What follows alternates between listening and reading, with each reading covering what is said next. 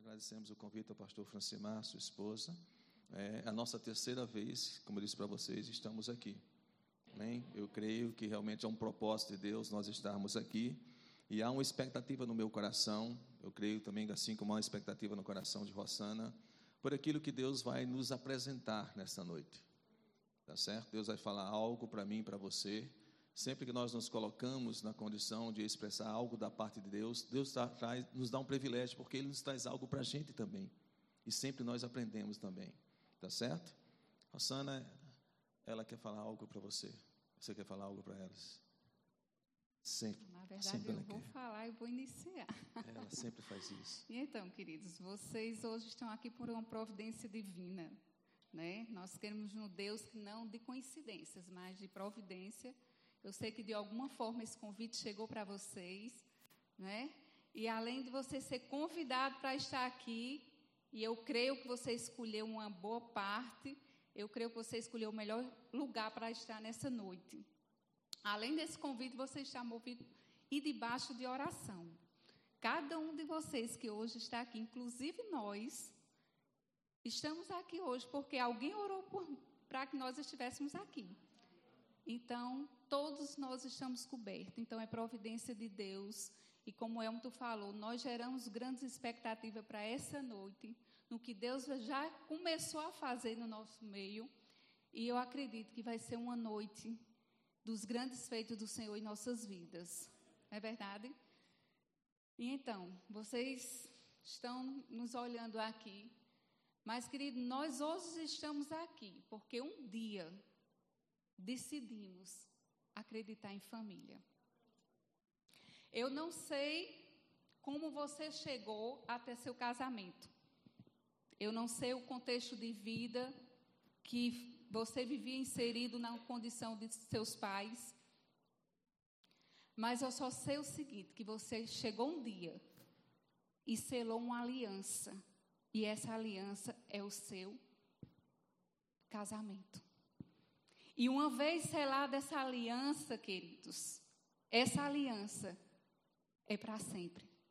Como a irmã Edna falou, é uma aliança que ela só deve ser separada através da morte. É uma aliança para sempre que não, há um, não é um caminho com volta mais. Não.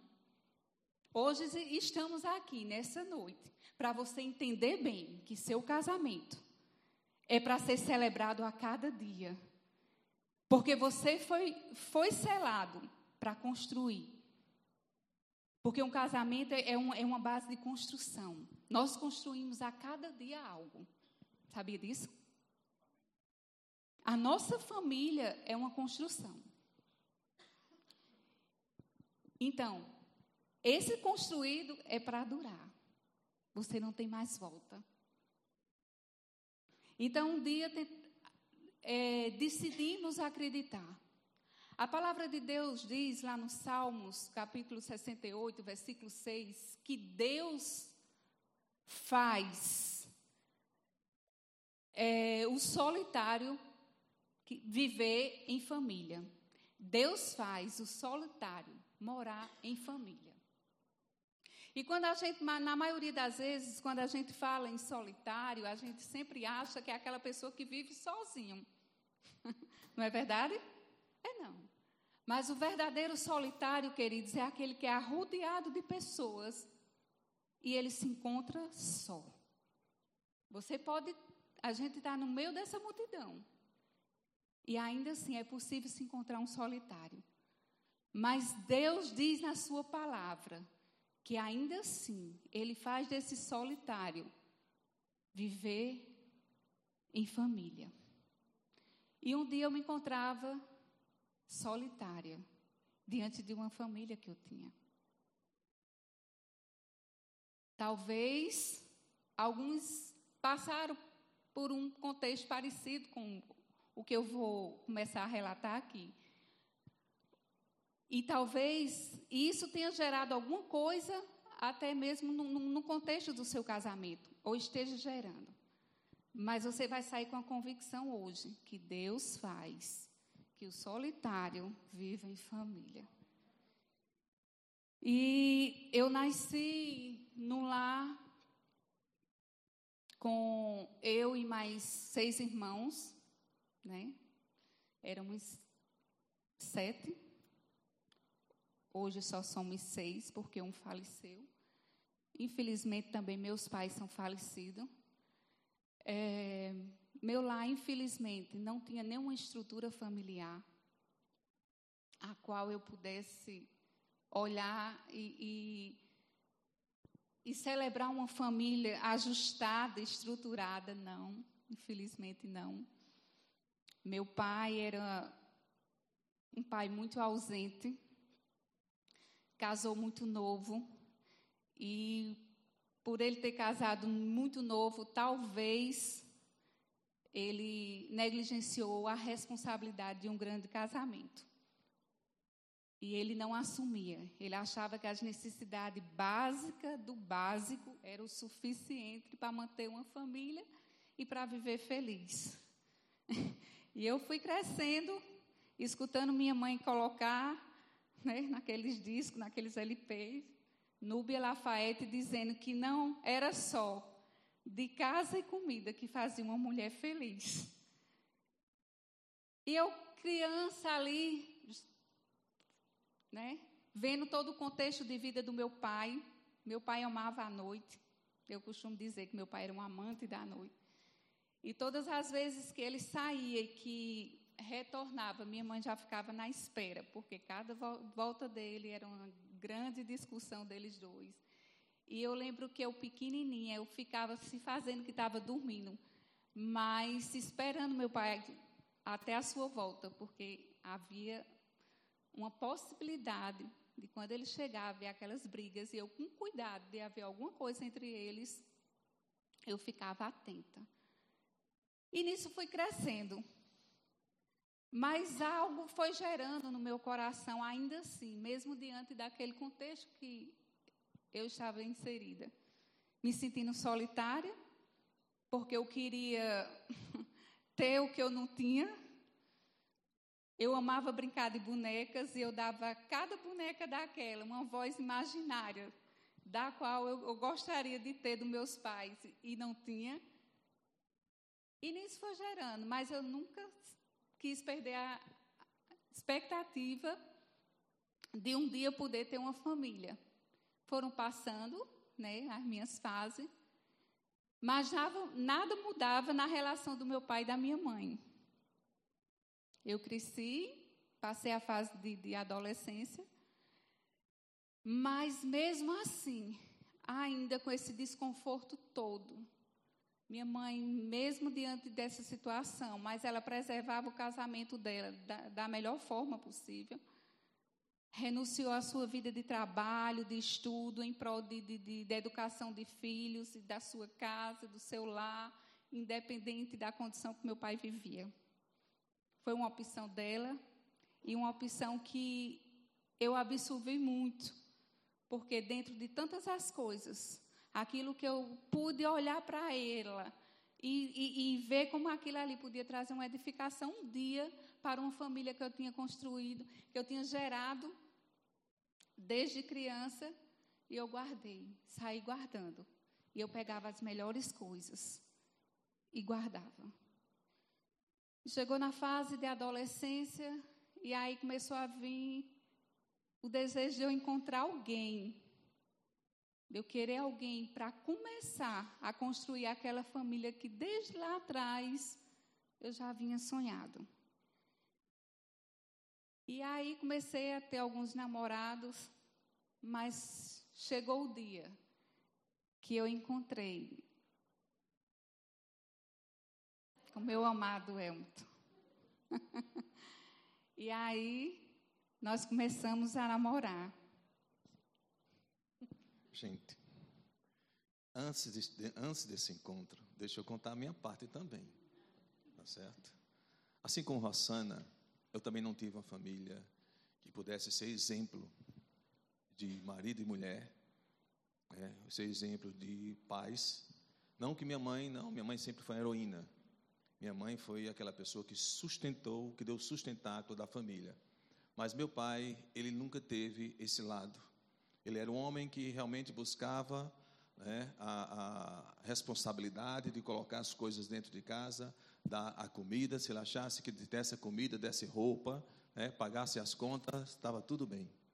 Mas meu, meu pai era um homem que não respeitava a sua casa, não respeitava os seus filhos, não respeitava a sua, a sua esposa. Tanto é, queridos, que quando ele saía comigo, eu criança, ele saía, ele me chamava para sair, para passear com ele. Quando eu saía de dentro de casa, ele dizia para mim: me chame pelo meu nome. Não me chame de pai, me chame pelo meu nome. E quando ele chegava lá nos, nos cantos, eles apresentavam aquelas moças: Olha o meu sobrinho. Eu era o sobrinho dele. Nunca tive a condição ou a, a, a, assim, a expressão de dizer chamar pai. Ele me condicionou de um modo tal, queridos, que hoje eu chamo ele pelo nome. A minha vida foi condicionada a chamá-lo pelo nome porque ele era um homem namorador, ele era um prostituto, dentro de casa, fora de casa, e esse era o exemplo que dava para mim e para depois para os nossos mais três filhos, que, que somos. Então, eu fui, fui criado num lar onde meu pai não respeitava a esposa, não respeitava os filhos, não valorizava os seus filhos. E era isso que eu via todos os dias: brigas e mais brigas, Muitas vezes ele abraçando as meninas que trabalhavam com minha mãe, muitas vezes pegando ele no ato com elas. E isso foi a minha criação. E eu, quando cresci, completei 18 anos, a primeira coisa que eu fiz foi arranjar um emprego. Fui buscar um emprego. E arranjei um emprego numa instituição financeira, num banco. Foi meu primeiro emprego. E comecei a trabalhar naquele banco me dediquei, me, me, me joguei né, de uma forma para ali, era como fosse um, uma saída de dentro de casa, né, e com pouco tempo de serviço ali, dois anos depois, eu fui nomeado chefe daquela instituição, eu fui o primeiro chefe solteiro. Agora eu era chefe na, naquela instituição, e depois de, de, de alcançar, de galgar esse cargo, eu comecei a me apegar a quatro pilares que o homem busca durante a sua vida, porque não conhece ou não tem conhecimento do verdadeiro sentido da vida. Você já pensou, já parou para pensar um pouco qual o sentido da tua vida? Não, então deixa depois você passar nisso. E eu me peguei a quatro pilares. Agora eu era chefe, Agora eu tinha um cheque especial, tinha um salário bom, tinha um, um, um cheque, né? Quem tinha, quem tinha talão de cheque era só chefe, naquela época. Então agora eu era um homem lá de alta, né, de alto galão, e eu comecei a me apegar à bebida. Me peguei, comecei a pegar a riqueza, querer ser mais rico, querer ter mais. Busquei a o prazer, o sexo, a droga, e ao sucesso, a fama, querer ser mais do que os outros. Então eu me joguei nesses quatro pilares: a bebida, a riqueza, a, a, o sexo, a droga. Não que eu, eu vivesse, numa, vivesse numa droga de cocaína, desse tipo de coisa, mas eu bebia muito e quando tinha muitas festas, o loló fazia parte. Não, não podia deixar de ter o loló. Então a, a minha vida começou a ser isso. E aquelas meninas que chegavam a, perto de mim, eu dizia algo logo para elas. Quem casa é canário. Eu estava dizendo para ela o quê? Que eu posso, você pode ficar comigo. Você pode manter um relacionamento comigo, mas não, tem, não vai nada além disso. Era o que eu dizia para ela. Eu buscava me fechar, porque eu sabia o que eu vinha na minha casa e eu não queria ter um relacionamento para que eu pudesse formar uma família. Uma família não estava nos planos. Porque, como chefe, eu tinha várias moças à minha disposição. Não só para sair para um jantar, mas para outras coisas que assim elas desejassem também. Mas, querido, um dia eu estava sentado no meu birô, eu estava sentado, resolvendo algumas coisas, e quando eu olho para o balcão, eu vejo uma morena. Hoje ela está loura, mas naquela época era morena. Né? Eu olho para a morena e aquela morena me chamou a atenção. Se fosse no desenho animado, o coração tinha feito, ó, os olhos, ó, tinha regalado, né? Se fosse desenho animado. E aquela, ela me chamou a atenção. E eu fiquei olhando, ela não olhava, eu fiquei olhando, ela não olhava. Mas teve um momento que quando eu olhei, ela olhou. E os nossos, nossos olhares, ó, se encontraram. E sorriso, botou o sorrisozinho lá também, quis, quis, quis também brotar lá. Então, a gente conhece quando o olhar é correspondido. Não é verdade? Você conheceu, porque quando, quando você conheceu o seu cônjuge, você, você teve essa experiência, o seu olhar foi correspondido. Não é verdade? E tudo bem. Quando Rossana saiu do, do banco, eu procurei saber, fui atrás daquela moça que tinha atendido Rossana, né? Por sinal, eu descobri que era a cunhada dela, a moça. Né? Aí eu disse, aí, como é essa? Ela, quem é ela, como é ela? Disse, olha, deixa eu dizer para você. É noiva, vai casar, e não dá para você. Pode tirar o cavalinho da chuva que não dá para você. Porque ela sabia a peça quem era. Né? Ela sabia a peça. E eu fiquei ali, meu Deus, tudo isso. Né? Eu tinha me animado, a primeira pessoa que eu tinha me animado. Não, porque as outras passavam. Passavam como passava um dia, como passava a noite.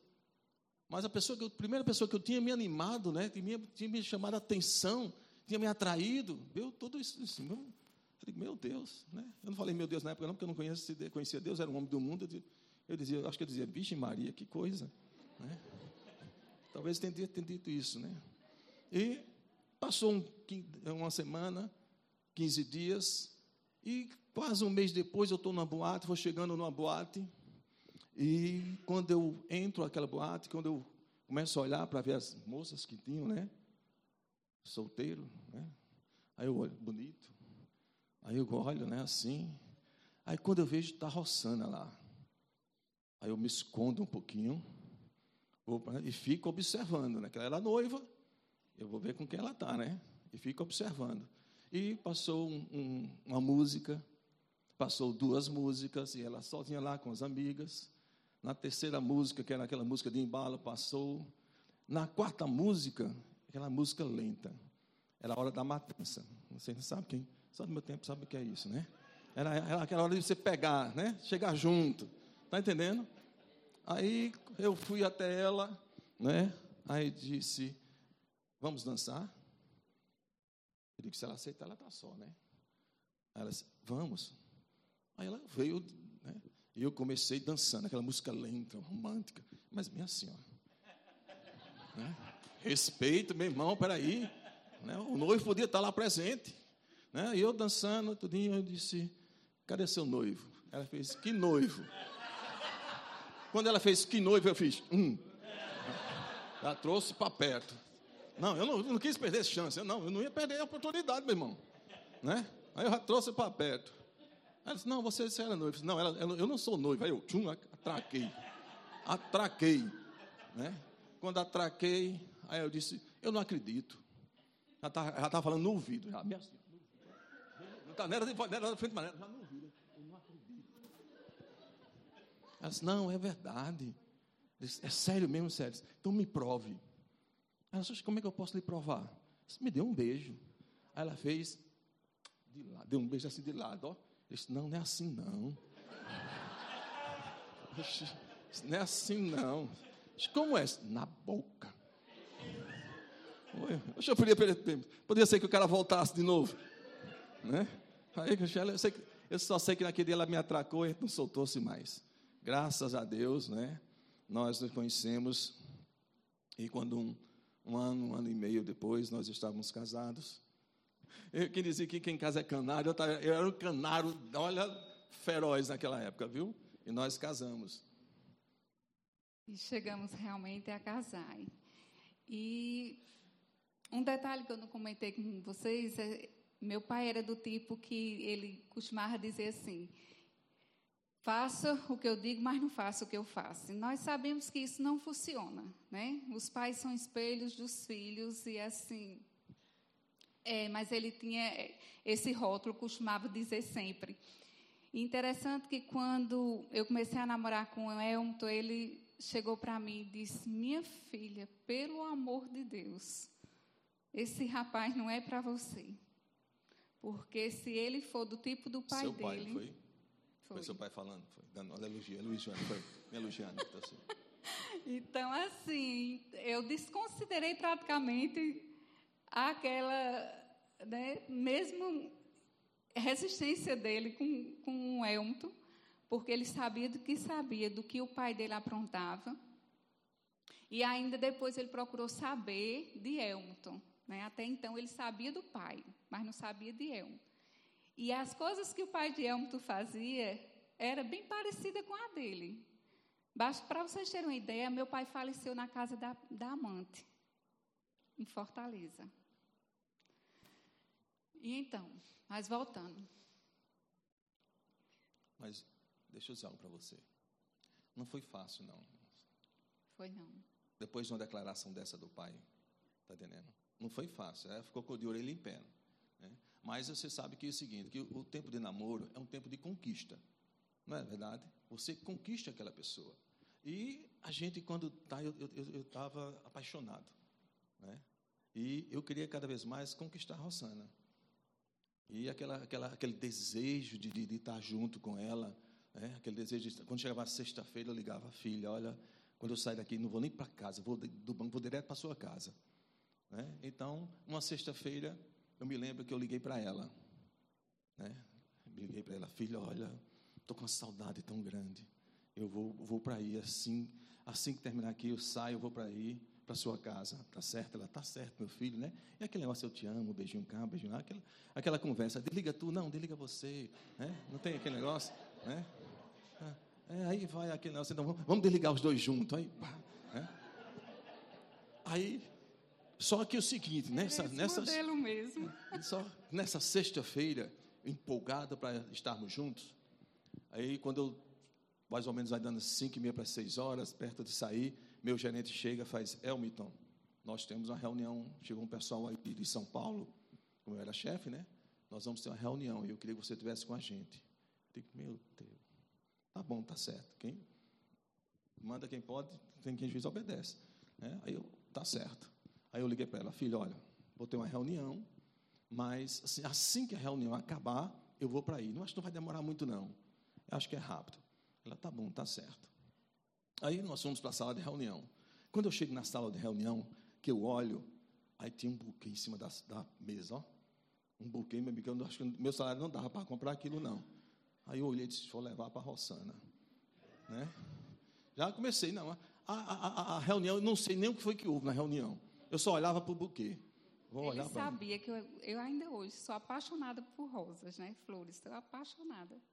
Aí, né, você sabe, eu fiquei esperando, ó, aí deu nove, deu dez, deu onze horas. Quando veio terminar, era quase meia-noite a reunião. Eu digo, pronto, e agora? Esperei, tive que esperar todo mundo sair da reunião. Né? Quando o, o, o, o, servente ia pegar no buquê, eu disse: Epa, não. Isso aí quem, vai levar sou eu. Eu passei o dia a noite toda esperando. Aí eu peguei aquele buquê. Aí fui para a casa dela. Quando eu cheguei lá, tudo escuro. Eu digo: Pronto, e agora? Como é que eu vou entregar? Aí eu fiquei pedacinho esperando, pensando, pensando. Aí eu tive uma ideia. Digo: Peraí, eu vou pegar o buquê, jogo por cima do muro né? Amanhã de manhã, eu digo, minha filha, vai lá no jardim olhar o que eu deixei para você. Ela vai ter uma surpresa, aí vai ser. Né? Aí eu peguei e fiz isso, né? Joguei, tchum, por cima do muro e fui embora para casa. Só que eu estava tarde, aí me acordei tarde, cheguei tarde no banco, não deu tempo de ligar para a Rossana logo, sabe? Quando eu fui ligar, era mais ou menos às 10 horas. Quando eu liguei para ela, digo, Rossana, ô oh, minha filha, tudo bem? Tu viu? Ela disse, viu o quê, meu filho? Tu não viu, não? Tu não foi lá fora, não? É um aquilo. Foi tu. Aí quando ela fez aquilo. Eu digo, oxi, não fez o efeito que eu, que eu queria, não, né? É aquilo. Como assim aquilo? Tu não sabe o riboliço que está aqui em casa. Como assim, minha filha? Olha, a menina que trabalha, quando chegou sete horas da manhã, que abriu o portão, que viu aquelas flores todas derramadas no chão, disse, Dona Zoraide, venha ver a macumba que fizeram para a senhora. Está entendendo? Estava interditada a rua, ninguém entrava, ninguém saía na casa, por causa da macumba que fizeram. Está entendendo? Mas eu disse, não, vá lá, diga que foi eu que deixei para lá. para vocês. Mas então, é namorar com Helmuto, casar com Helmuto, para mim foi um grande desafio. Né? Porque a história de vida dele era muito mais, muito parecido, até pior, do que a que eu vivia. E as pessoas diziam assim: Eita, Rosana, filho de peixe, peixinho é. E foi um grande desafio, né? Mas Helmuto foi diferente comigo de todas as outras que ele não namorou, né? Ele ficava. Naquela época não tinha a história do ficar que hoje nós conhecemos, mas é, as mulheres que ele pegavam eram tudo mulheres descartáveis. Ele usava e jogava fora. A única que ele realmente namorou, casou, né? Está aqui, sou, fui eu. Então, assim, nós começamos o nosso casamento mesmo diante dessa resistência do meu pai, mas ainda assim começamos. E começamos bem. Chegamos a casar e começamos bem. E primeiro ano, bem demais. Segundo, bem demais. Terceiro, bem demais. Quarto, bem demais. Quinto também. No sexto também. Só que no sétimo ano, as pessoas dizem assim: no sétimo ano é a crise do casamento. Eu não sei se é verdade, mas pelo menos com a gente aconteceu. Coincidência ou não aconteceu. E aos sete anos que estávamos casados, tu chegou a me trair. E quando isso aconteceu, começou a vir um filme todinho na minha cabeça. E eu dizendo, meu Deus do céu, não foi para isso que eu casei. Não é isso que eu vou querer passar na minha vida, no meu casamento. Eu vivi isso, mas não foi isso que eu gerei no meu coração. E aquela condição me trouxe um desconforto terrível. Só que. Rosana fala da crise dos sete anos. Foi quando ela descobriu. Só que não foi com sete anos, um pouco tempo depois de casado, eu comecei a atrair Rossana. Aquilo que meu pai me ensinou, aquilo que meu pai era exemplo, dizia: homem que é homem não pode ter uma mulher só. Homem que é homem tem que ter a mulher dele, tem que ter a mulher lá fora. Esse é que é o homem. E as amizades com qual eu, eu, eu, me, eu me envolvia, também eram homens, muitas vezes casados, que depois de um racha que se reunia numa mesa de bar, íamos contar as proezas da semana. Eu saí com fulano, eu saí com não sei quem, eu saí não sei quem, e isso eram as proezas nossas. Só que chegou nos sete anos e eu saí com uma moça e Rosana não estava, estava em João Pessoa, nesse mês, mês de janeiro. Ela estava em João Pessoa e eu saí com uma moça. Saí com ela, ela aquela vez. Mas deixa eu dizer para você, querido, não que eu não amasse Rossana, sempre amei Rossana. Mas a carne, o desejo carnal, era muitas vezes maior do que a minha condição de dizer não. Porque eu não tinha algo ou alguém que me pudesse dar forças e condições para superar aquela tentação, aquela condição. E eu saí com aquela moça uma vez, e depois que saí com ela, mesmo tendo terminado, eu me senti muito mal, né? eu me senti enojado. Digo, como é que eu posso? Minha esposa está lá, lá na praia com meus filhos, tomando conta deles, eu aqui fazendo isso com ela. Mas saí daquela vez.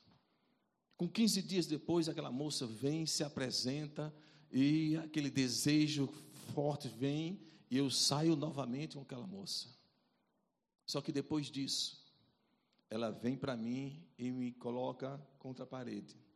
Ela diz: agora, ou você fica comigo, ou você não fica com sua esposa, ou você não fica com nenhuma das duas. Você vai ter que escolher com quem você quer ficar. E eu disse: Eu não quero você. Eu não quero você. Mas, mas não tem isso. Eu vou contar para sua esposa. E você vai ter que decidir. E ela fez uma carta para mim contando todas as coisas que aconteceram. Dizendo que ia contar a Rossana, ela fez aquilo ali, e eu peguei aquela carta e disse: Meu Deus, eu não quero perder minha família. Porque queria dizer a você, eu, eu aprendi com meu pai que eu não, eu não valorizava meus filhos, mas eu amava meus filhos, e para onde eu ia, meus filhos chamavam de pai. Eu levava para onde ele filho chamava de painho. Eu não, não nessa, né, nesse lado da família, dos filhos, eu não aprovei, porque eu sentia no meu coração o desejo de chamar de pai. E eu, a, maior, a maior emoção de um pai é poder ver um filho chamar painho, pai. Sentir-se segurança, né? Quando o filho, você sente, se sente seguro, você se sente valorizado, você se sente um herói. Quando o, teu, filho chega para você e diz, painho,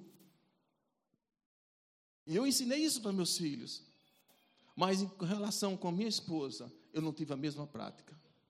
E eu peguei aquela carta e só tinha uma, uma decisão, uma decisão. Eu amava minha esposa, mas agora não dependia mais de mim. Dependia dela. E eu cheguei e entreguei a carta para ela.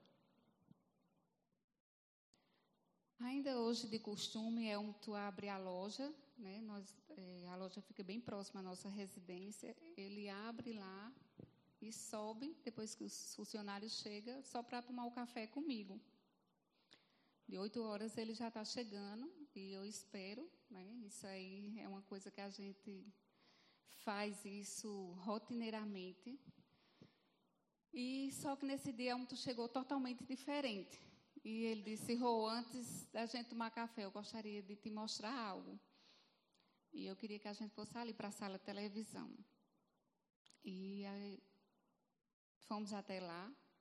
Quando estava lá e eu olhava, eu, tu estava transfigurado.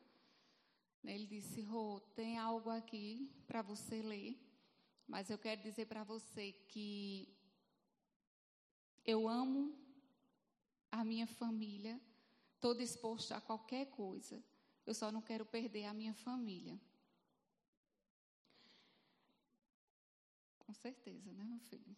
Então, aí eu vi naquela condição de Elton, antes mesmo de abrir aquela carta, o aspecto que ele estava para transfigurado, e eu já sabia do que tinha acontecido. Até porque, de alguns dias para trás, eu já estava recebendo trotes, naquela época chamava assim, podia dizer. E os trotes eram mais ou menos assim, é, ameaçando.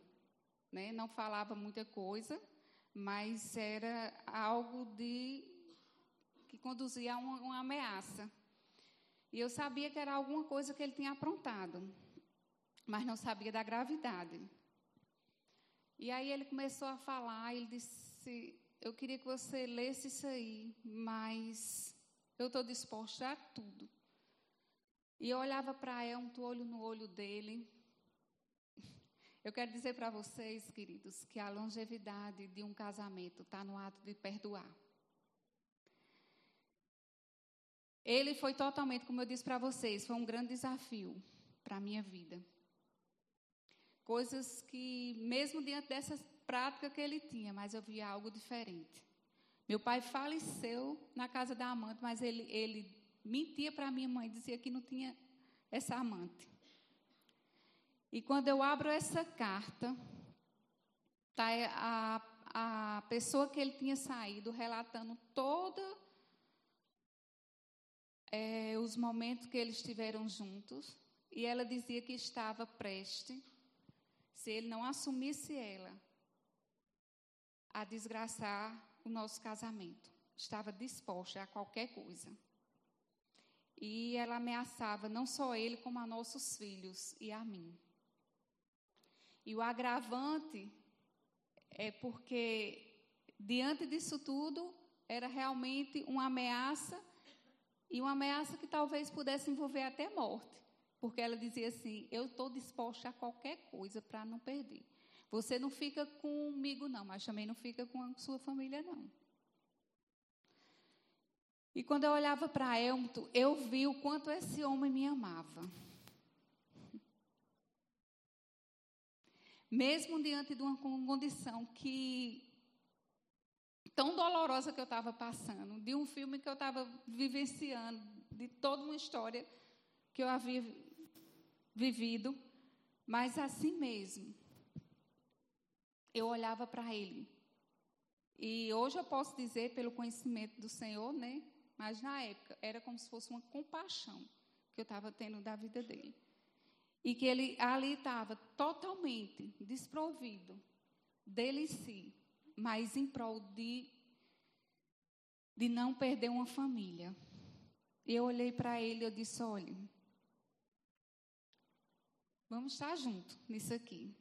Até porque ele estava tão desesperado que ele não tinha se apercebido que a ameaça dela era numa questão até de, de, de coisas piores. Eu disse, Elmo, isso aqui não pode ficar só entre eu e você. Aqui tem coisas graves. Isso aqui está constando uma ameaça, e a ameaça é crime. E nós temos que procurar um advogado. Eu quero dizer a você que se você estiver disposto comigo, a gente vai estar juntos e vamos resolver essa situação. E eu quero dizer que eu estou pronta para lhe ajudar e para preservar nossa família. E foi com essas palavras, com isso, nós nos abraçamos. Ele chorava demais, e eu, e eu mais ainda. Eu já vi depoimentos de psicólogos dizendo que a dor da traição é uma dor tão devastadora que ela, ela é mais forte do que a perda de um ente querido. Só quem sabe é quem passa. Era uma dor que eu não tinha nada que. Eu, eu é, aos sete anos, eu já tinha perdido meu pai, mesmo diante do acontecido, da forma como foi, mas eu amava meu pai. Eu senti muito a morte do meu pai, até porque minha mãe havia perdoado meu pai antes mesmo que ele chegou a falecer. E assim, não foi uma dor. Eu posso dizer, quando eu soube dessa traição de âmbito, não foi uma dor comparada com a do meu pai. Porque a morte de um, um ente querido, pronto, você morreu, você sabe que acabou aquilo ali. Mas uma traição, não. Você vai ter, você vai ter que saber conviver com aquilo ali. E aí, nós decidimos estar junto e procurarmos um advogado. E aí fomos. Realmente, quando ele viu todo aquele histórico daquela carta, ele disse: não, isso aqui realmente é uma ameaça séria e nós temos que intimar essa pessoa. Você está disposto, Elmo? Você vai estar de frente a frente com essa mulher. E ele disse: estou. Eu estou disposto. E nós ele fez a intimação, nós fomos para a delegacia um certo dia, e um certo dia estávamos frente a frente.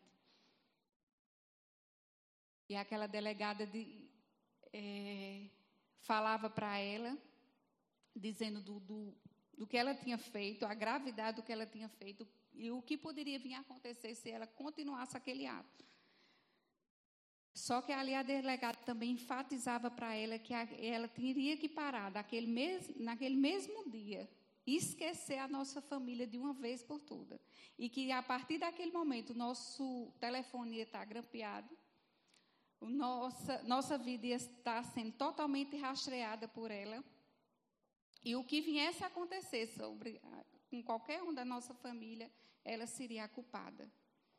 E ali ela disse: se esqueça faça de conta que você nunca viu. E ela, muito atrevida, olhava para ele dizendo: Mas ele sabe o que. Ele saiu comigo e tudo mais. Aí a delegada disse: Aqui não convém. E aí, dentro de. O advogado tentou, dentro de uma.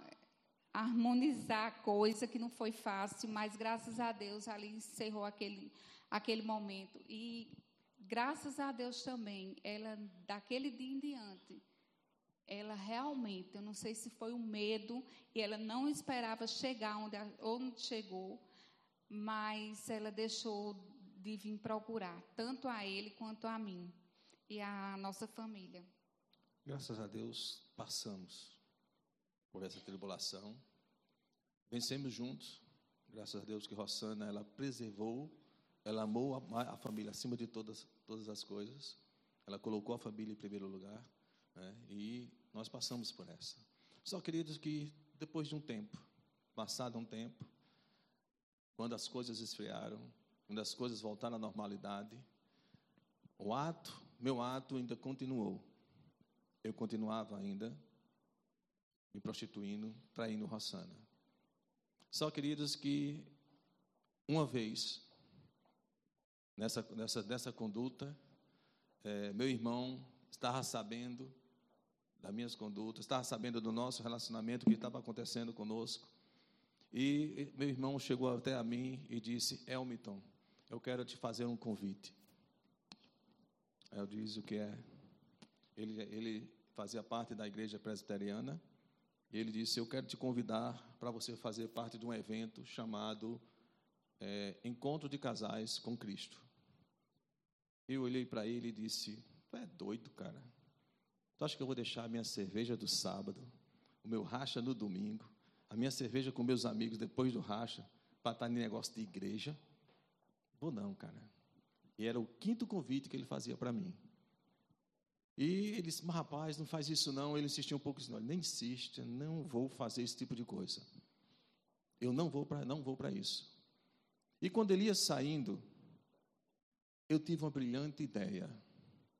Nós estávamos já também, já estava um pouquinho arranhado o nosso relacionamento. E eu tive uma brilhante ideia. Eu digo, se eu for participar desse negócio, Rossana vai pensar que eu estou me endireitando e não vai pegar mais no meu pé.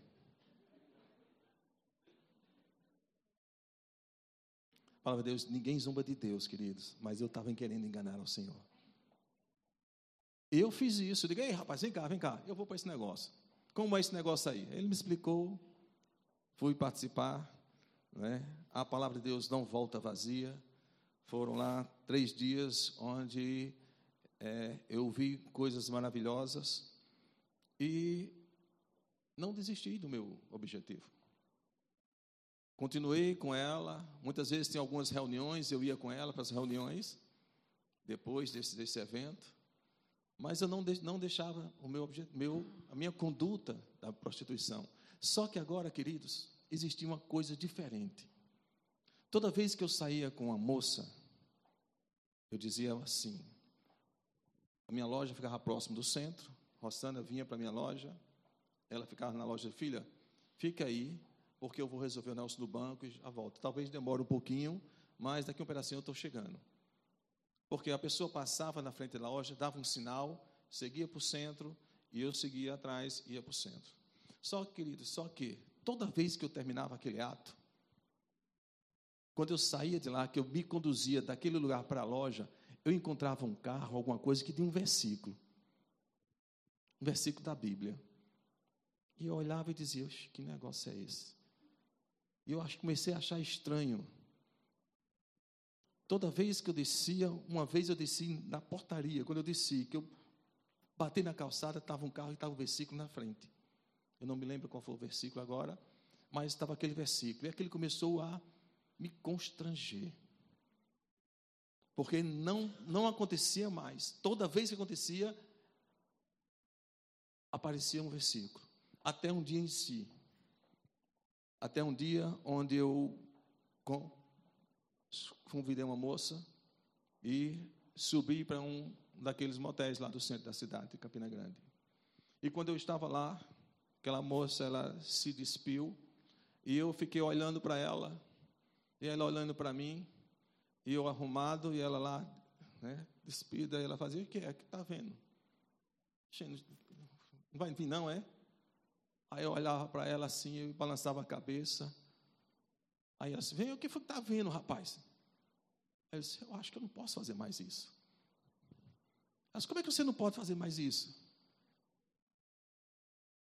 Alguma coisa aqui dentro diz que eu sou crente. E eu não posso mais fazer isso, não. Naquele dia, irmãos, a palavra de Deus disse: aquele que você crê com o coração e confessa com a boca. Eu confessei Jesus no quarto de um motel. Daquele dia diante, eu, graças, fui liberto dessa condição. Daquele dia diante, eu não mais traí minha esposa. Está entendendo? Foi uma, uma, condição onde, onde aí ela disse: Ah, agora está. Ela olhou para mim e disse: Agora está certo, pronto, agora é crente. Eu digo: Sou, sou crente. E saímos daquele lugar. Queridos, Deus é para você. Naquele momento da minha vida, além de estar passando essa tribulação no casamento, mas agora, novo convertido, eu e Deus sabia disso, porque foi entre eu e ele, né? mas eu tinha um comércio naquela época.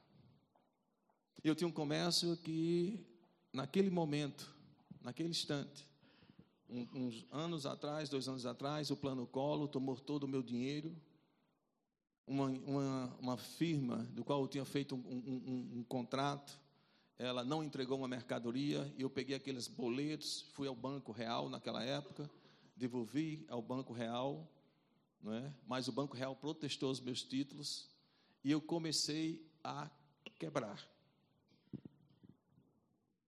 Eu agora era crente, e eu dizia: agora tudo vai mudar, né? porque agora eu sou crente, as coisas vão melhorar. Só que o seguinte, queridos, aquilo que o homem semeia, ele colhe. É um princípio, a lei da semeadura. O que você planta, colhe. Se você plantar benefícios, você vai colher benefícios. Se você com, com, é, plantar coisas que são desagradáveis a você, vai vir coisas desagradáveis para você. É um princípio da semeadura. E ali eu estava começando a colher algo que eu tinha semeado junto com os comerciantes. Então, eu cheguei a, um, uma condição de praticamente não ter mais condições de manter o, o, o comércio. Mas todo dia eu orava. Todo dia, agora eu crente, agora crente, todo dia eu subia no meu lá no todozinho e orava ao Senhor. Senhor, muda essa situação. Senhor, e cada vez mais eu orando para que Deus mudasse, para que Deus me ajudasse, né? e as coisas piorando. E eu sem entender, Senhor, agora eu sou crente, eu não faço mais aquelas, aquelas coisas. Eu agora tô, eu sou um homem direito, e as coisas estão piorando. E um dia eu estava orando, orando, quando eu estava lá orando, o Senhor disse para mim: Vende tudo que você tem, pague a quem você deve e preserve o seu bom nome. Eu tive um susto. Como? Vende tudo que você tem, pague a quem você deve e preserve o seu bom nome. Já era o mês de janeiro, Rossana estava lá em João Pessoa com meus meninos na casa da minha mãe. Eu cheguei para ela e disse: Minha filha, o Senhor está mandando vender tudo para pagar quem te deve. E ela disse: Meu filho, e aí, o que, é que você acha? Filha, eu não tenho um curso técnico. Eu não me formei em nada. A gente vai viver de quê? Ela disse, filho, mas Deus está mandando. Eu disse, tá. Faça segundo o teu coração. O que, é que seu coração está dizendo? Que eu devo vender. Ela disse, não faça segundo o seu coração. Eu voltei lá de João Pessoa. Na segunda-feira, subi aquele, aquele todo de novo. Disse, Deus, se é da tua vontade, Senhor, se é da tua vontade, se é do teu querer, que apareça uma pessoa que compre tudo isso aqui de uma vez. Eu não quero vender por pedaço. Foi a minha oração. Desci. Desci e continuei a trabalhar. Com poucos dias depois, apareceu um rapaz, aí disse assim: Eu soube que você está vendendo isso aqui porque eu tinha comentado com outras pessoas. Aí eu disse: É. Apareceu, ele ligou para mim, ele era de João Pessoa, ele ligou para mim. Aí eu disse: Sim, estou vendendo. Disse: Como é que você faz? Eu digo, não, simplesmente a gente fecha a porta, faz o balanço, o que der você me paga e pronto. Aí eles, pode fechar as portas que eu estou chegando de 5 horas da tarde. E aquele rapaz veio, comprou todo o que eu tinha.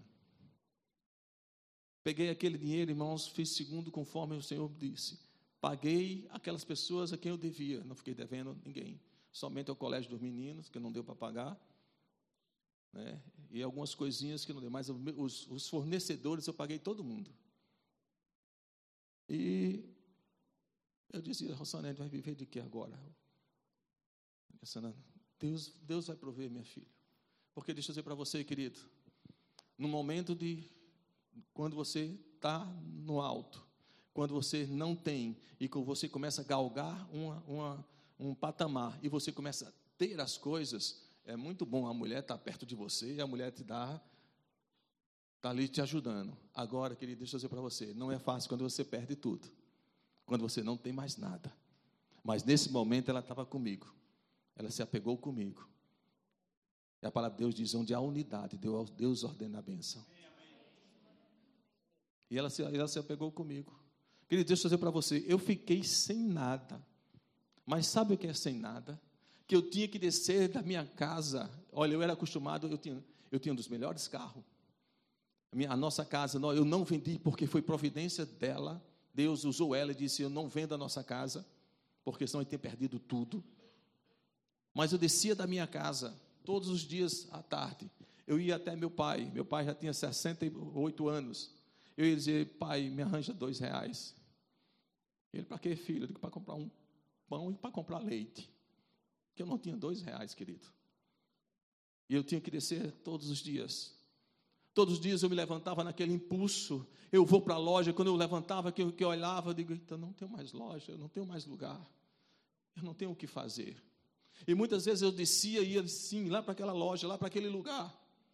Eu chorava, orava e chorava.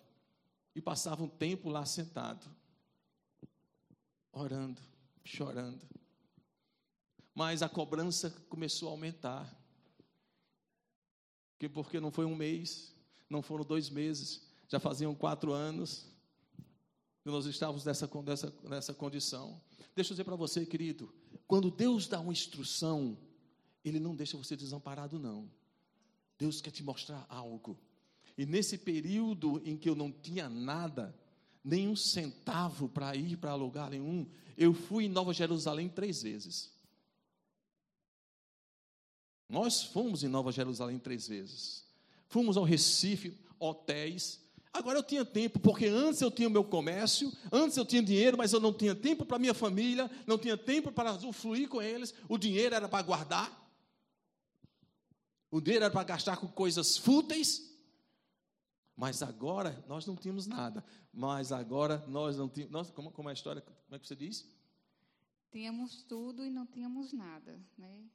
Mas agora, agora nós não tínhamos tem, nada. Não temos nada, mas, mas tínhamos tudo. tudo porque tínhamos um ao outro e tinha Deus conosco. Está entendendo? Então nós estávamos nessa condição, né? vivendo assim. E um dia, pela cobrança, eu comecei a estudar. Eu comecei a fazer alguns cursos porque eu tinha terminado somente o, o, o eu tinha superior incompleto, não tinha nada. Eu comecei a fazer algum curso para poder arranjar um emprego. Porque eu não tinha capacidade, não tinha nada, então vou arranjar um emprego. E eu fiz alguns cursos, depois daqueles cursos, eu peguei e fiz um currículo e fui levar lá no Cine. Deixar o meu currículo para poder arranjar um emprego. E eu me lembro que era mais ou menos uma hora da tarde quando eu saí de casa andando, sol quente. Sol quente, andei, pá, pá, cheguei, atravessei a cidade lá do outro lado. Quando eu cheguei lá para entregar, o rapaz disse: Rapaz, já era mais ou menos 1h40, quase duas horas. O rapaz disse: Rapaz, não é aqui não, é lá do outro lado. Eu disse: Como é? Não é aqui mais não? É não, lá do outro lado. Eu não aguento não, todo suado. Aí ia passando o picolézeiro. Lá naquela época era o picolé da rainha. Aí tinha o picolé de morango, que era o mais barato de tudo. Morango é aquele vermelhinho, sabe aquele morango que chupa e fica todo vermelhinho? Pronto. Aí ele ia passando aquele picolézeiro. Aí eu disse, picolé, picolé, me dê aí um, um de morango. Aí quando o picolé foi me entregar, eu botei a mão no bolso, gente. Aí eu olhei e disse: Eu não tinha 10 centavos para comprar um picolé. Aí eu olhei para o, o, o, moço e disse: Olha, me desculpa, eu, eu, eu botei a mão na garganta assim. Me desculpa, eu acho que eu não estou podendo chupar picolé. Mas não é porque eu não pudesse, é porque eu não tinha 10 centavos para comprar, queridos. Mas deixa eu dizer para você, daquele dia em diante, assim, eu, eu, daquele dia eu saí chorando, arrasado, porque eu fui um homem bem sucedido, tinha dinheiro. Eu trabalhava, quando eu trabalhava, eu trabalhava com a bata, era quatro bolsos, eu, e o dinheiro era assim, ó. Eu tirava assim. E eu saí daquele momento para minha casa chorando. Fui direto, eu não sei como eu cheguei em casa, só sei que eu cheguei. Quando eu cheguei em casa, eu não queria que meus filhos vissem eu chorando. E eu fui diretamente para a sala de som, liguei o, o, som, porque eu queria que aquele som abafasse o meu choro. E quando eu liguei aquele som ajoelhado ali, tinha um CD que, de Kleber Lucas. E quando eu liguei, dizia assim: Aqueles que choram aos pés da cruz alcançarão de ti, Senhor, misericórdia, graça e luz. Do choro de tristeza vem um choro de alegria. Naquele momento de, um, de, um, de, um, uma decepção, veio uma alegria que, que, eu, que eu não sabia conter, porque vinha de dentro. Não era a alegria que era de fora, parcial, era aquela alegria que me contagiava. E naquele momento eu estava ali, quase morto, me levantei como um leão. Eu dizendo: O Senhor está me guardando, o Senhor está comigo. Amém, queridos? E nós vivemos um momento desse. Nós, eu me lembro de outra parte, Chegamos a vender tudo, como Elton falou, né? mas esse foi o ponto crucial. Foi como, é, chegou o ponto de nós vendermos as nossas próprias vestimentas. Né? Minha prima, ela na época tinha o, o, costume de ir na feira que se encontra lá em Campina Grande, é a, bem conhecida, a Feira da Prata. Ela tinha o hábito de, aos domingos, ela tinha tipo um brechó que ela ia em prol de fazer campanha para para a igreja que ela congregava e ela, sabendo do que estava se passando com a, conosco e sabia que nós tínhamos muitas roupas boas, né? Usávamos roupas de marcas, dava os valores eram totalmente invertidos na época. E aí ela fez uma proposta para a gente, porque chegou dias a gente não ter nem mesmo dinheiro da, de comer. Precisou a gente depender de Deus, porque é um tu falou na conversão dele dentro de um quarto de motel, né? E eu me converti em Ronaldo Correia, lá em Campina Grande, logo depois da crise dos sete anos, né? Mas veio uma eu me firmar mesmo no Senhor quando nós fizemos o um encontro de casais.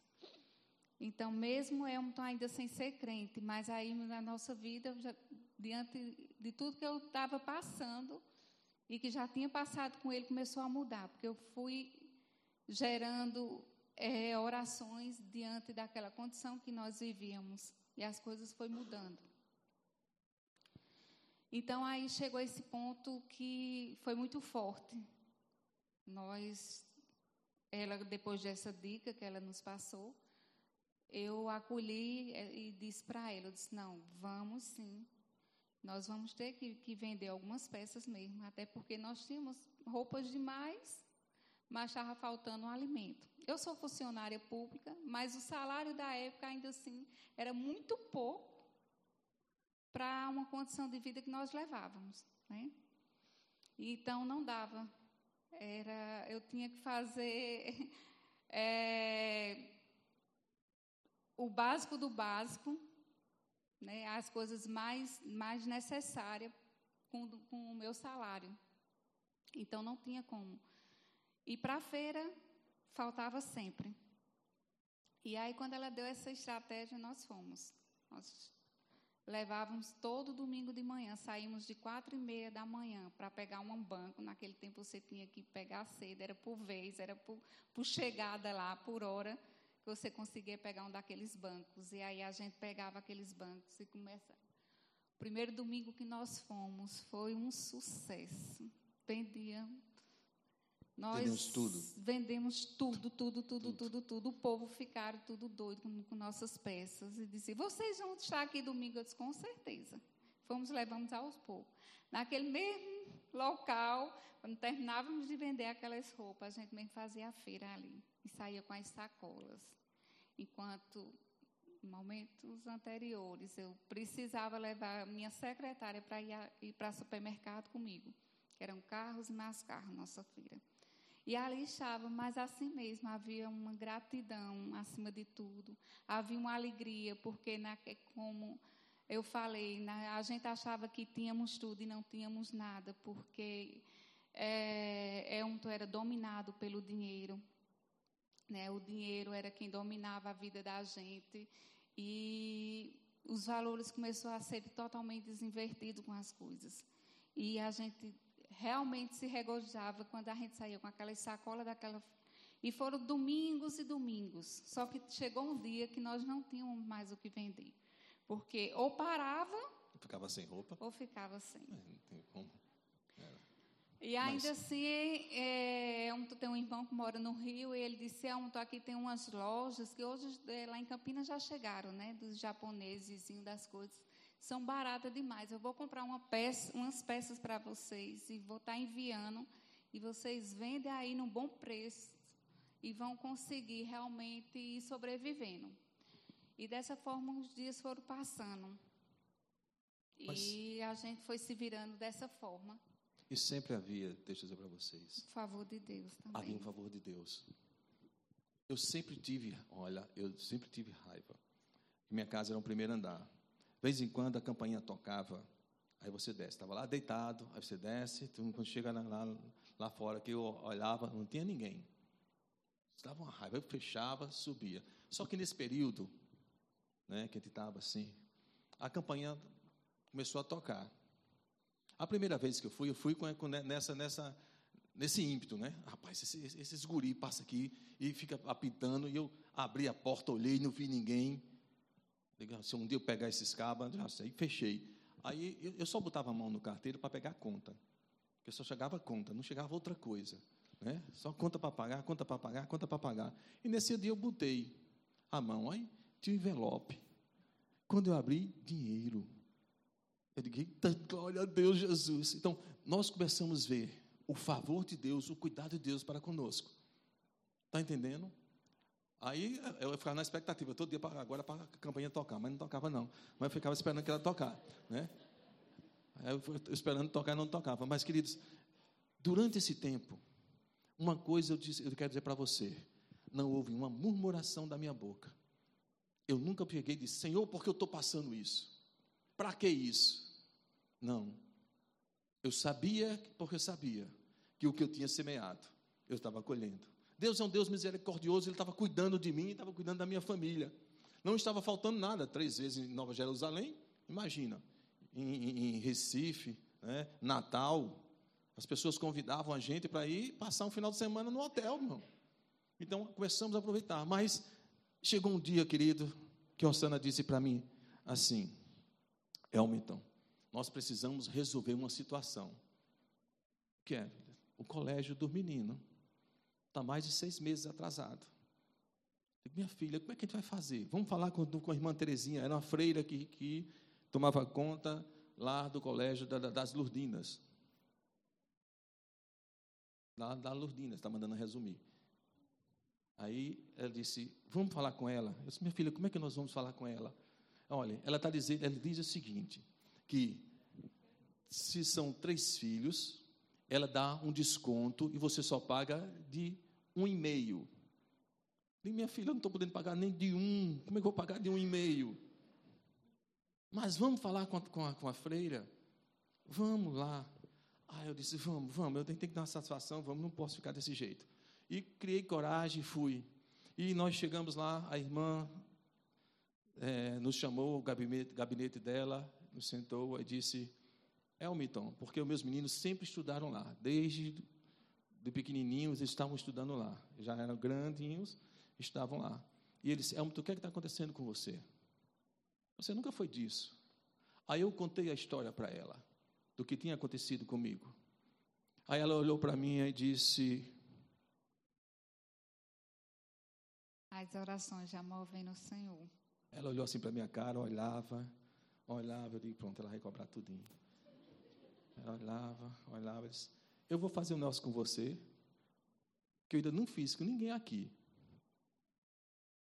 Aí eu digo, diga, irmã, disse, enquanto você estiver nessa condição, você não vai pagar um centavo dos seus filhos. Eles vão continuar estudando aqui. Só vou pedir uma coisa, Elmito, para você. No dia que você tiver uma condição, venha até mim e diga, irmã, eu vou começar a pagar o colégio dos meus filhos. O favor de Deus, irmãos. Deus cuidando. Deus, Deus não vai fazer algo para você e trazer uma condição desfavorável para os seus filhos. Meus filhos sempre estudou naquele lugar. Deixa eu dizer para você, um dia, olha, quando as coisas acontecem com a gente, é, a gente aqui, a gente suporta, a gente se abraça, suporta, chora junto, mas quando acontece com nossos filhos, a dor parece que duplica, triplica. E um dia eu estava em casa, né, meu filho chega, é um filho chega e diz, painho, eu, eu passei mal no colégio hoje, painho. Digo, oh, meu filho, por que você não ligou para mim? O pai arranjava um carro, né, ia atrás, ia buscar você, mandava a tia ligar para para a gente, eu ia buscar você, meu filho. Ele disse, pai, não, não era assim, não era um mal desse jeito. Eu disse, como era? Eu estava com fome, pai. Não tinha o que comer. Está entendendo? Ele não estava reclamando porque não tinha o que comer. Ele só estava contando um momento que estava passando com ele, estava compartilhando com, comigo. E eu disse, filho, passei a mão na cabeça, meu irmão, você não sabe a dor que eu senti, porque ele tinha os melhores lanches, além de levar lanche, ele levava dinheiro, eles repartiam com os colegas dele lanche lá naquele colégio. E eu disse, filho, olha, não se preocupa não, Deus vai prover em nossas vidas. Deus vai prover em nossas vidas. E ele disse, sim, pai, eu sei, pai. E a gente vai sair dessa. Irmãos, um pouco tempo depois, eu estava sentado num culto. Quem conheceu o irmão Gilson Lima? Eu estava sentado, talvez na terceira, quarta fila assim. E ele, da administração dele, durante a administração dele, ele veio assim para o lado assim e disse: Ei, você aí, fica de pé. Olhei de lado assim, ele disse: Eu? Sim, você, fica de pé. Aí eu fiquei de pé. Aí ele disse: Deus está dizendo hoje que hoje, a partir de hoje, Ele está restituindo tudo aquilo que Satanás roubou da tua vida. Uma palavra de Deus, irmãos. Só foi uma palavra. Deixa eu dizer para você. Acolhei com mansidão a palavra em voz implantada, porque ela é poderosa para salvar as vossas almas. E eu acolhi aquela palavra, eu me agarrei com aquela palavra. No outro dia, aconteceu alguma coisa? Nada. No outro dia aconteceu alguma coisa? Nada. Mas eu estava agarrado com aquela palavra. Deus está mudando minha sorte. Deus está mudando minha sorte. Deus está mudando minha sorte. E um dia eu estava lá, naquele lugar, onde eu orava e chorava. E alguém bateu na porta. Porque alguém tinha dito para mim: Elmo, um fulano está querendo vender umas máquinas. Por que tu não vai comprar? Um ímpio chegou para mim. Fulano está querendo vender umas máquinas de retífica, por que tu não vai comprar? Porque meu pai trabalhou sempre com retífica. Eu disse, eu disse esse cabo é doido. Eu não tenho um centavo e mandando comprar umas coisas. Aí eu disse, não, tudo bem, isso no meu pensamento. Quando ele saiu, o Senhor disse, por que você não vai lá? Custa alguma coisa? Aí eu fui, liso. Aí eu fui atrás do rapaz. Cheguei lá no rapaz, quando bati lá, procurei por aquele rapaz, ele disse, rapaz, ele foi embora para João Pessoa. Eu disse, máquinas? Ele levou também. Ele está vendo? Voltei. Quando eu voltei, aí o Espírito Santo disse, pinta esse lugar. Disse, pintar. Pinta esse lugar. Aí eu fui até meu pai, meu pai, me arranje, eu, eu, eu preciso de um galão de tinta para isso, um galão de tinta para aquilo. Aí meu pai me deu o dinheiro, eu comprei o galão de tinta, comecei a pintar, pintei, ajeitei, deixei tudo pintado. 15 dias mais ou menos, a porta bate, alguém bate na porta. Aí eu abro aquela porta. É o rapaz que eu fui atrás. Aí eu disse: Opa, rapaz, tudo bem? Eu disse, tudo bom. Eu, disse, eu soube que você estava querendo vender suas máquinas. Ele disse: Não, não, estou não. Mas me disseram que você estava querendo vender. Disse, não, não, eu fui para João Pessoa, mas lá não deu certo e eu vim embora e vim embora. Eu disse: Tuas máquinas estão onde? Estão, estão guardadas ali no galpão. Aí o Espírito Santo disse: Ele tem as máquinas e tu tem um lugar. Deus faz encontro. Deus faz encontros. Deus proporciona encontros para favorecer os seus filhos. Está entendendo? E naquele momento, eu disse: Olha, tu tem as máquinas e eu tenho o lugar. Por que tu não traz para cá? Ele disse: Como assim? Não, tu bota aqui. O que entrar é meu e teu. A gente racha. E começamos a trabalhar. Não sabia de nada. Não sabia de nada, mas o mover de Deus já estava em ação. Aquele rapaz foi, foi o meu professor. Aquele rapaz, o qual Deus colocou, foi o meu professor. E eu aprendi com ele, mas chegou um tempo em que ele não, como ele não era crente, ele começou a fazer algumas coisas que não eram lícitas. E eu descobri. E quando eu descobri, ele disse: Você está desconfiando de mim? Eu disse: Você quer o quê? Está faltando aqui, ó. Aí ele disse: Era mais ou menos. Vou terminar, filha. Deixa eu só terminar isso aqui, que é o final para fechar. Aí eu disse a ele: Aí ele disse para mim: Em agosto eu tiro as minhas máquinas daqui. Eu disse: Pode tirar. Com ousadia, assim, pode tirar. E eu fui procurar com meu pai, preciso fazer, conseguir empréstimo para comprar máquinas, não consegui. E um dia de manhã eu estou chegando na loja. Terminei, chego cedo, oro e estou na porta. E quando eu estou na porta, chega um rapaz e diz: Doutor Fulano quer falar com você. Eu disse: Quem é doutor Fulano? Aqueles títulos que eles tinham, tinham me protestado há oito anos atrás. Eu tinha botado na justiça. E aquele rapaz chega e diz: Doutor Fulano quer falar com você. Eu digo: Quem é doutor Fulano? É o advogado que ficou com a tua causa, rapaz. Eu digo: Oxê. Ele me deu o endereço, fui lá. E quando eu cheguei lá, o advogado disse: Olha, você ganhou. Você tem um dinheiro para receber. Deixa eu dizer para você, querido. Na época me diziam que eu ia ganhar 500, 600, 700 mil. Quando eu olhei o cheque, 29.500. 29.500. Também não entendi para quê. Ah, digo, mas vou começar a comprar as máquinas. Sabe que de cada máquina que eu, que eu fui atrás, houve um favor de Deus. Os 29,500 foi o dinheiro para comprar as minhas máquinas. Comprei as máquinas necessárias para você ter uma ideia. Uma máquina de solda que eu, que eu comprei, que custava 6 mil reais na época. Eu liguei para a Bambosa. A Bambosa disse: Nós não vendemos direto a consumidor, você tem que procurar o nosso representante aí, ele é de, de Pernambuco. Liguei para ele, disse: Rapaz, eu estou indo em João Pessoa, se tu quiser ir lá, diga, eu vou lá. Eu fui lá, para você ver o favor de Deus em tudo, irmãos. Quando eu cheguei naquele lugar que me encontrei com ele, sentei, aí eu disse, eu estou querendo comprar uma máquina. E ele disse, qual é a máquina tu quer? Eu disse, uma máquina de Mig Mag, de solda de alumínio. Aí ele disse, rapaz, custa seis mil reais. Eu disse, seis mil? É. Ele disse, eita, mas deixa eu um negócio para tu. Eu ganhei uma máquina dessa como melhor vendedor. Eu te vendo por dois mil. Ele está comprado. E assim aconteceu em todas as máquinas, meu querido. E os 29.500, do qual veio para minha mão, foi justamente para comprar as máquinas. E eu comprei minhas máquinas. E começamos a trabalhar. Comecei a trabalhar de novo. Deixa eu dizer para você: aquele rapaz, quando saiu, com três meses depois já faturava quatro vezes mais. E não acabou aí. E eu pensei que Deus já me surpreendeu em tudo. Porque Ele restituiu a minha área financeira. Não é? Mas eu estava envolvido no Senhor. Eu estava me dando a minha parte ao Senhor. Eu agora estava na igreja, estava envolvido, eu era diácono. Eu estava servindo ao Senhor. E um dia eu estou em casa, sentado, já na minha casa, né, glorificando a Deus porque, por tudo aquilo que Deus já fez. Aí o meu pastor chega e diz: Ei, agora tu vai ser pastor. Deixa eu dizer para você, querido, há um caminho que só Deus sabe aonde Ele vai te levar. Mas você precisa se colocar diante dEle. Você se, precisa se humilhar na presença dEle. Você precisa aceitar as instruções da parte do Senhor. Confia no Senhor de todo o teu coração e não estribe no teu entendimento. Reconhece o Senhor em todos os teus caminhos, porque é Ele quem direita as tuas veredas. E assim Deus fez. Hoje nós estamos na sede, pastoreando na sede, né? auxiliando meu pastor João.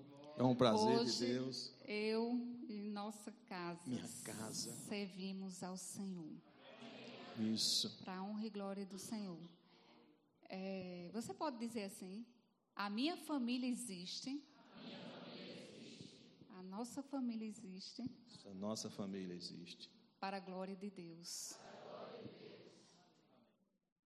É dessa forma, queridos. Hoje nós estamos aqui em prol disso, trazer fortalecimento e edificação para a glória de Deus na sua família, através do nosso testemunho. Sabe? Deus mudou a nossa sorte. E nós estamos hoje aqui com esse propósito de você, como família, seja lá onde você está inserido, como você está a sua família, mas a sua família existe para a glória de Deus. Sua família existe para a glória de Deus. E você, com essa convicção, Deus vai mudar a sua sorte, porque essa aliança foi selada num compromisso que você fez um para com o outro. Porque onde há unidade, Deus ordena a bênção. Aleluia. Tudo o que aconteceu sobrenatural, um final feliz, num final que valeu a pena perseverar, porque houve unidade entre nós.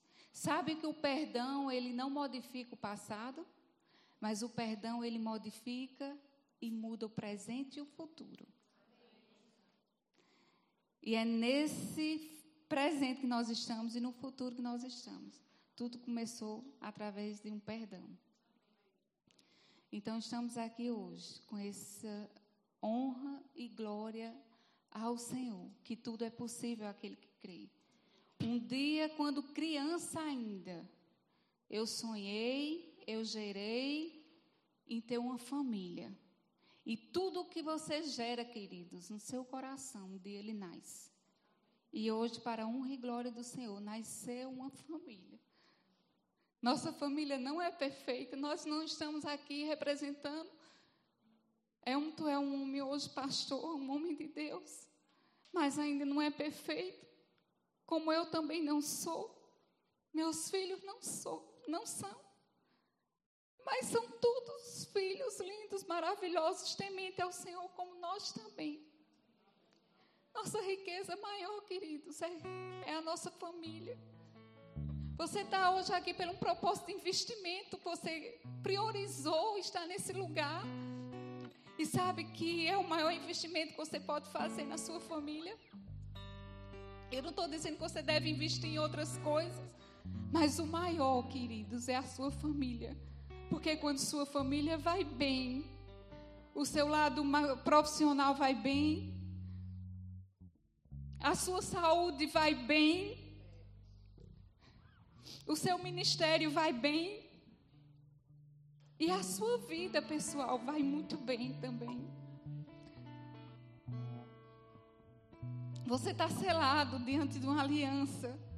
E quando você está diante de Deus, disposto a tudo, é impossível não acontecer nada. Eu estava nessa certeza, que eu sabia que um dia ia nascer. Essa família tão maravilhosa.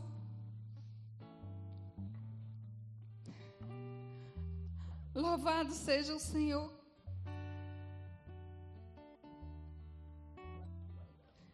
Filhos lindos, abençoado, nosso filho mais velho, um grande pastorzão, ministro da palavra. Everton e Eve, graduados no Rema, cheio da palavra, ela é uma ministra de louvor. Que darei ao Senhor. É só a minha vida como a vida dele em prol. Não tem nada para dar ao Senhor a não ser isso. Em louvor e glória a Ele. Só isso que nós temos que dar. Então, a cada dia que nós caminhamos, é com esse intuito de cada vez mais estarmos fortalecidos nessa aliança. Que nos fez chegar até aqui e sabemos que muito mais Ele vai nos levar. Porque o propósito de Deus sempre é nos acrescentar. E Ele não vai fazer diferente com a sua. desde que você esteja com o coração fiel e contrito a Ele. Aí esse sim dele não vai desprezar. Nasceu minha família. E ela existe para glorificar o nome do Senhor. Amém. Amamos vocês, Glória acreditamos em família. E vale a pena você perseverar e acreditar na sua família. Independente do quadro que você hoje está, independente do que você esteja vendo, mas vale a pena você. Sabe, só vou te falar isso para encerrar. Casamento, queridos, é uma aliança só. É um compromisso perfeito diante de Deus. Trocar de casamento é só mudar de endereço e de pessoas. Mas não vale a pena. Sabe por quê? Porque homem e mulher é a mesma coisa. Você trocar eu, Rosana, pela outra é a, é a mesma coisa, só muda o nome. Rosana para Maria. Você trocar Elton por João é a mesma coisa, só muda o nome. Mas o casamento é uma coisa, então, assim, você só vai vivenciar problemas e muito mais problemas, porque você não mudou nada, mas só fez destruir. Então, permaneça onde você está, porque essa aliança é para ser eterna. Amém?